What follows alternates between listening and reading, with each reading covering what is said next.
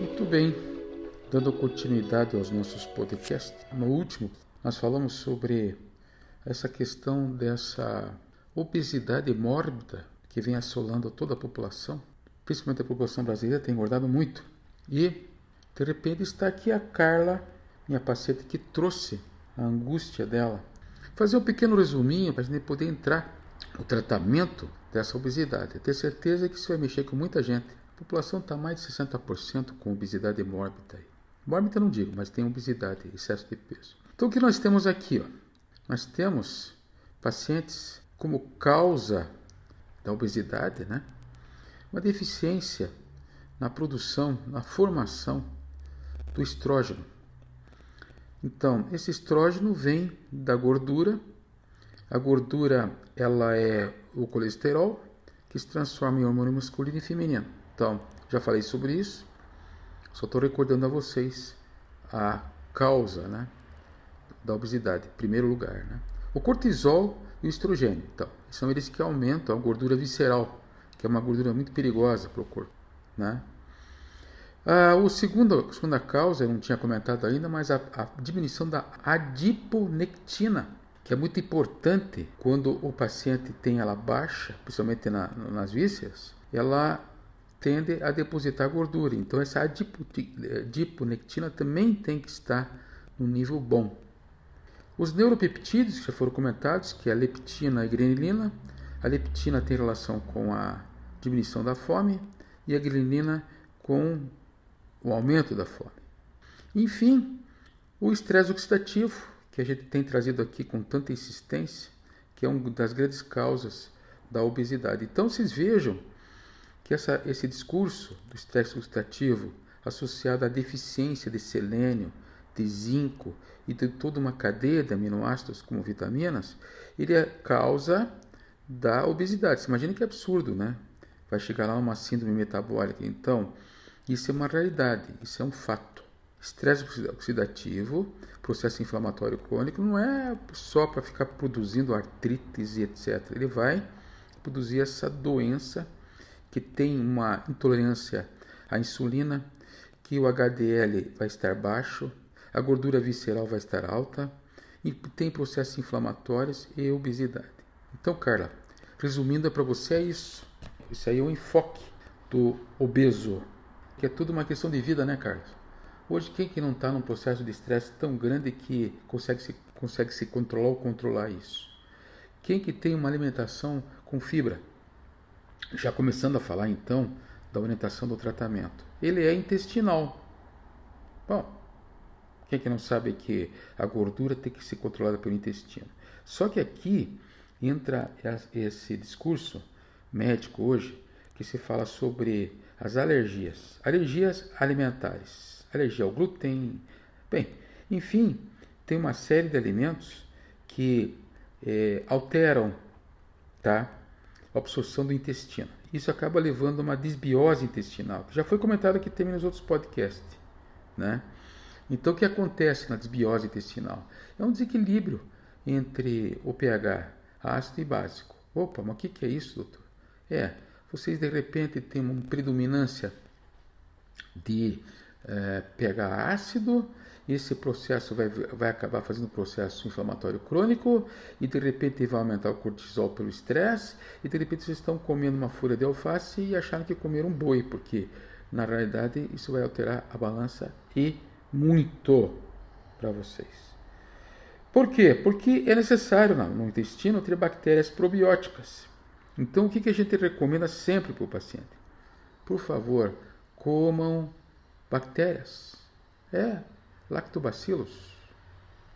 De todas as suas formas, elas são muito importantes na manutenção do, do, do peso do paciente. Né? Essa é uma realidade, né?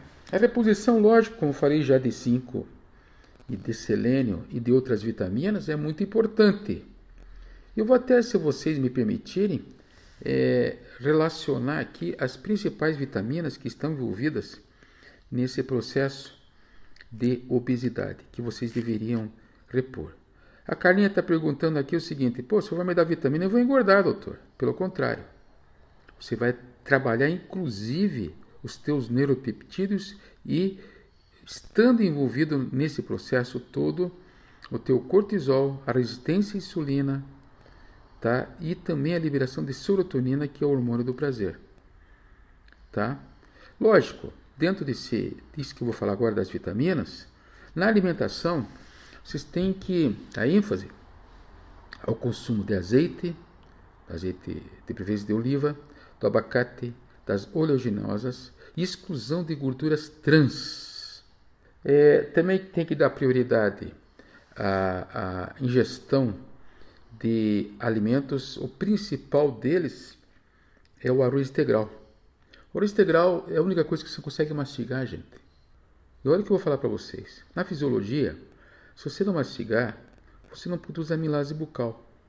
E a amilase bucal é o único que vai digerir cereais integrais. É o único, único é, é, a única enzima, vamos dizer assim. O resto passa direto, sem absorção e vocês entram num processo de estresse por uma desnutrição do corpo. Então, o fato de vocês não mastigarem o que estão comendo, tá? Já é um grande fato de ter essa obesidade, principalmente a visceral, que vai mexer inclusive com todo esse circuito que eu falei para vocês, vai chegar lá a resistência à insulina, que vai produzir um estresse muito grande no corpo. Tá, tá bom, e daí? E daí já disse o que vocês têm que comer, se for o, o, caso de substituir as gorduras. Se já disse que os cereais têm que ser de preferência o, o, o arroz integral. E as verduras todas, elas são interessantes porque elas têm um pH neutro. Então, isso faz parte de, uma, de um tratamento é, chamado detoxificação hepática. Por quê? Porque o fígado ele ocorre nos hepatócitos, ocorre a produção de gordura quando estão intoxicados. Aí aqui entra a, a ideia né, para vocês que vocês têm que entrar com um tratamento é, sorológico para combater radicais livres. Então é uma das coisas importantes a fazer essa, mesmo depois da cirurgia bariátrica. Antes, depois, por, por causa desse enfoque, né? É, esse enfoque. Então, vitamina C, a vitamina E, o picolato de cromo, o zinco, o magnésio, o cálcio, o complexo B são fundamentais para vocês lidarem com esse déficit quando ele ocorre é, no teu corpo, na produção e na regulação desses hormônios todos que acabam facilitando a questão da obesidade. É, tendo esse enfoque todo, você já tem uma noção do que é o básico do básico dentro de cuidar dessa parte nutrológica da obesidade. E não importa, a Carlinha aqui está com uma história de anos lidando com essa questão do estresse oxidativo, da, da obesidade, a questão de estar tá engordando mesmo fazendo dietas. É, doutor, eu estou gostando do seu, do seu discurso aí, sabe? A gente acha que é tão simples a coisa, mas não é não. Então quer dizer, na verdade, que se eu estiver deprimida, a minha tendência a engordar é maior, porque eu entro em estresse e aí eu tenho, não tenho as catecolaminas e de repente é, isso acaba produzindo um processo inflamatório e acaba gerando para mim a tal da síndrome X, né? É, Carla, é por aí o negócio. É mágico. Bom, tá dado o recado para vocês. Até o próximo encontro.